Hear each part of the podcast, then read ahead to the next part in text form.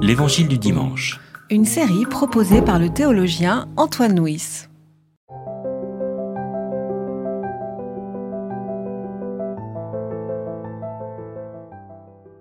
C'est vous qui êtes le sel de la terre. Mais si le sel devient fade, avec quoi le salera-t-on? Il n'est plus bon qu'à être jeté dehors et foulé aux pieds par les gens. C'est vous qui êtes la lumière du monde. Une ville située sur une montagne ne peut être cachée. On n'allume pas une lampe pour la mettre sous le boisseau, mais on la met sur le porte-lampe, et elle brille pour tous ceux qui sont dans la maison.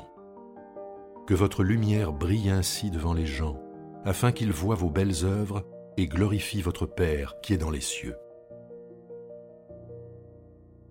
Alors Amos, ce dimanche et les dimanches qui suivent, nous allons euh, parcourir plusieurs passages du euh, Sermon sur la montagne. Alors assez curieusement d'ailleurs, le Sermon sur la montagne commence par les béatitudes et euh, je ne sais pas pourquoi on ne nous a pas proposé les béatitudes maintenant, mais on commence par le texte qui suit juste les béatitudes, qui est très court là, quatre versets, quatre versets pour ce dimanche, hein, et quatre versets qui disent quatre choses. Ils disent un, vous êtes le sel.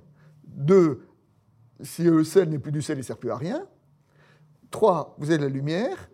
Quatre, que votre lumière brille. Alors, comme il y a peu de versets, ça va nous permettre de, rester euh, un peu plus longtemps sur, euh, sur chacun de ces versets. Et donc, le premier, c'est vous êtes le sel. Hein. Alors, euh, d'abord, je l'ai dit tout à l'heure, on se situe dans le savant sur la montagne. Cette affirmation à être sur le sel, comment nous pouvons l'entendre? Il faut dire que le, sermon sur la montagne des béatitudes sont, on est, euh, sont euh, le premier discours public, euh, on dirait même le discours programmatique de Jésus. Hein. Dans l'évangile de Matthieu. Dans hein. l'évangile de Matthieu. Voici les gens pour qui mon message, à qui mon message est destiné. Et il va citer des personnes, curieusement, ce ne sont pas les grands, ce ne sont pas les puissants, mais ce sont les pauvres en esprit, les doux, les pleureurs, les persécutés, les, les, les, rejeter. Et ça m'a toujours fait rappeler le discours de Coluche, hein, qui, euh, lors de, son, euh, de sa fausse campagne présidentielle, va citer euh, des gens. Mais Jésus est plus sérieux ici. Et, il va dire voilà, à ces gens, je demande qu'ils soient le sel, qui, qui donne le goût, qui donne envie, qu'ils participent, parce que le sel participe à la, à la préservation, à la conservation des aliments. Voilà les gens à qui Jésus s'adresse et ce qu'il leur demande d'être. Ah oui, c'est ça. C'est-à-dire que Jésus, quand Jésus dit les béatitudes, d'une certaine manière, il écrit la foule qu'il a devant lui. Je veux dire, les petits, les pauvres, ceux qui pleurent, ceux qui ont de justice, c'est ceux qui sont devant lui. Et à ceux-là qui pouvaient se penser méprisés, rejetés, sans beaucoup de valeur, Jésus dit, vous êtes le sel. C'est-à-dire, vous êtes... Euh, alors quoi ce qui, donne, ce qui conserve, vous avez dit. Oui, hein ce qui donne le goût, le ce qui donne du, ah, du sens à la vie, oui. Voilà, le sel, ça conserve, et le cerf, c'est ce qu'on appelle un rehausseur de goût. Hein. Oui, tout à fait. Et d'une certaine manière, et, alors, à ce moment-là de l'Évangile, ce que Jésus dit, c'est vraiment ce qui garde notre monde debout, ce qui donne du goût à notre monde, ce ne sont pas les grands, les puissants, mais ce sont les pauvres de cœur, ceux qui pleurent, ceux qui sont de justice, les artisans de paix. Et là, d'une certaine façon, il y a une parole très forte qui, leur est, qui, qui est dite, qui est dite aux gens qui sont là, mais, mais qui est aussi au monde, et qui nous est dit à nous, aujourd'hui qui, qui lisons cet évangile. Tout à fait. Et, cela, c'est un message encourageant pour nous euh, euh, et doit nous rendre sensibles à nos responsabilités, la force de la prière. C'est grâce à nos prières euh, de ces hommes et de ces femmes dispersés dans le monde entier que le monde aujourd'hui a un sens et surtout que le monde euh, est, préservé. Hein. À plusieurs reprises, le monde est passé euh, à côté de la destruction totale et, des hommes et des femmes ont prié, ont imploré ce Dieu et, Dieu a agi. Et Jésus insiste ici vraiment que soyez ce que vous êtes. Souvent, on n'est pas seul, souvent, on, peut-être on parlera plus tard, peut-être on devient fade, on perd le goût, mais on n'a plus cette envie, cette espérance que euh, notre Seigneur, c'est lui qui maintient le monde, c'est lui qui tient le monde dans ses mains, qui nous préserve. Et puis, il y avait aussi autre chose, c'est que derrière le, sel, il y a quelque chose, voilà, ce qui a du goût, ce qui, ce qui est un peu pointu, ce qui est un peu pimenté, ce qui est un peu... Euh, je veux dire, ça peut peut-être en disant... Euh, le message des béatitudes pourrait être interprété comme un message un peu, un peu neuneux, un peu mielleux, en disant soyez gentils les uns avec les autres et tout ça, et en appelant à être sel, il montre bien que c'est pas de ça dont il, s'agit. J'ai regardé dans, le Nouveau Testament les, autres passages un peu où on parle de sel, et j'ai pointé deux, deux versets que je trouve très très beaux. Il y a d'abord dans l'évangile de Marc un verset dans lequel Jésus dit Ayez du sel en vous-même et soyez en paix les uns avec les autres.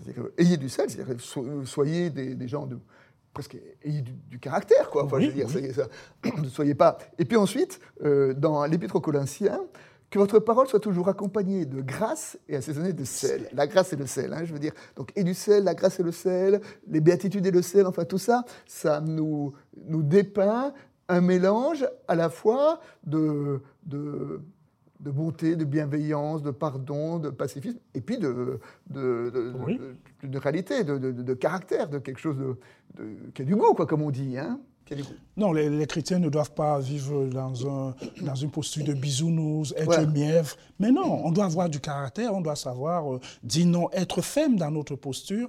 Et parfois, notre façon d'être parle plus que nos, nos paroles, que nos dires. Soyons le sel. Et Jésus insiste ici. Soyez ce que vous êtes.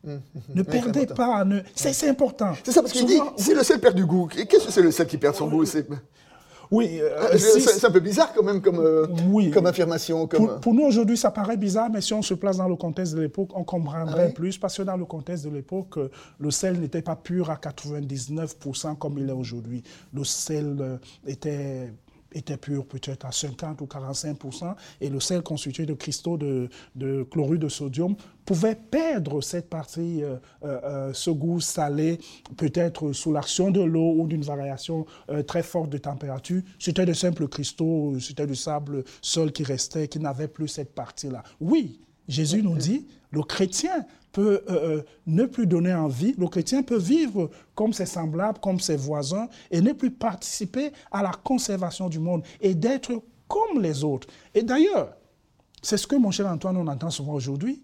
On entend souvent des chrétiens dire, oh, je suis croyant euh, non pratiquant. Moi, je dis toujours, parfois la richesse de la langue française appauvrit notre foi.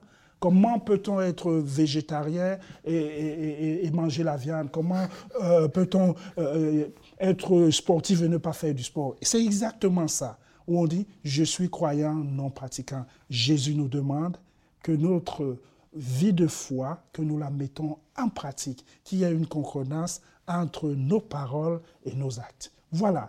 Ainsi, nous serons euh, sel. Soyez ce que vous êtes. D'accord. Alors, vous êtes le sel, et puis ensuite, vous êtes la lumière. être lumière.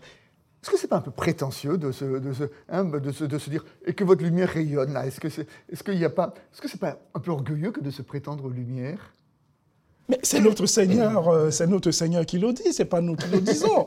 Euh, la, question maintenant, euh, c'est comment nous pouvons être lumière du monde, ou bien comment nous pouvons être porteurs de cette lumière?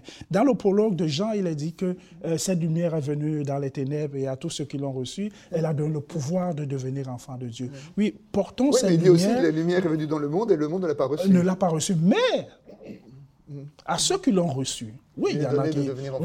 Elle a le pouvoir de devenir enfant de Dieu. Et la caractéristique de la lumière, c'est que au contact des ténèbres, ce sont les ténèbres qui sont éclairées par la lumière. C'est pas euh, les ténèbres qui, qui obscurcissent euh, la lumière. Soit une lumière, éclairons euh, luisons autour de nous. Et moi, l'ayant connu à plusieurs reprises, euh, les hommes dans les ténèbres voient toujours la lumière, voient toujours ce qui se passe dans la lumière. Et malgré les critiques, malgré les apparences trompeuses, ils savent qui nous sommes. voilà. Et puis, et, puis, je crois qu'il faut aussi entendre que, que cet évangile de Matthieu euh, est, est, écrit pour une église qui est une église qui est petite, qui est une église qui est persécutée, qui est une église. Je veux dire que c'est pas la même chose de dire euh, vous êtes la lumière au roi soleil que de dire vous êtes la lumière des gens qui sont dans des cachots et qui sont dans, les bas-fonds, dans, les catacombes. Et, c'est ces gens qui sont dans les catacombes et qui pourraient avoir euh, le sentiment euh, voilà, qu'ils ne sont rien, qui sont rebus, qui sont, sont le rejet de la société. Mais, mais non, c'est vous qui êtes la lumière du monde justement, cette image de catacombe, je me suis toujours euh, euh, rappelé avec euh, émotion de ce qui s'est passé, imaginons, au deuxième, troisième siècle à Rome, où les chrétiens étaient persécutés, se cachaient dans les catacombes. Mais quelque chose va se passer. C'est finalement de ces catacombes, la religion, ce Dieu euh, imploré, adoré, c'est de là que va sortir la lumière. Finalement, le roi, euh, l'empereur euh, va, se, convertir. Donc, le plus important, ce n'est pas le lieu où nous nous trouvons, ce ne sont pas les persécutions, ce n'est pas le rejet, mais c'est comment nous portons ces paroles. Parce que finalement, ces Romains ont vu que, justement, ces hommes et ces femmes sont en train de donner un autre message un autre message qui pourra participer à la conservation de notre monde et un message qui pourra nous éclairer. Que votre lumière brille, c'est ça Que votre lumière brille. Oui, dans ces catacombes, la lumière a explosé, a éclairé, a éclairé tout Rome. Ce que vous disiez tout à l'heure, hein, vous disiez, euh, vous êtes le sel, soyez le sel. De cette manière, il dit, vous êtes la lumière, soyez la lumière. Soyez ce que vous êtes. Soyez ce que vous êtes. Et ça, c'est le grand message que Jésus veut, dire là, cette foule-là, euh, cette foule euh, des pauvres, des petits, qui, sont, qui sont réunis pour l'écouter. Tout à fait.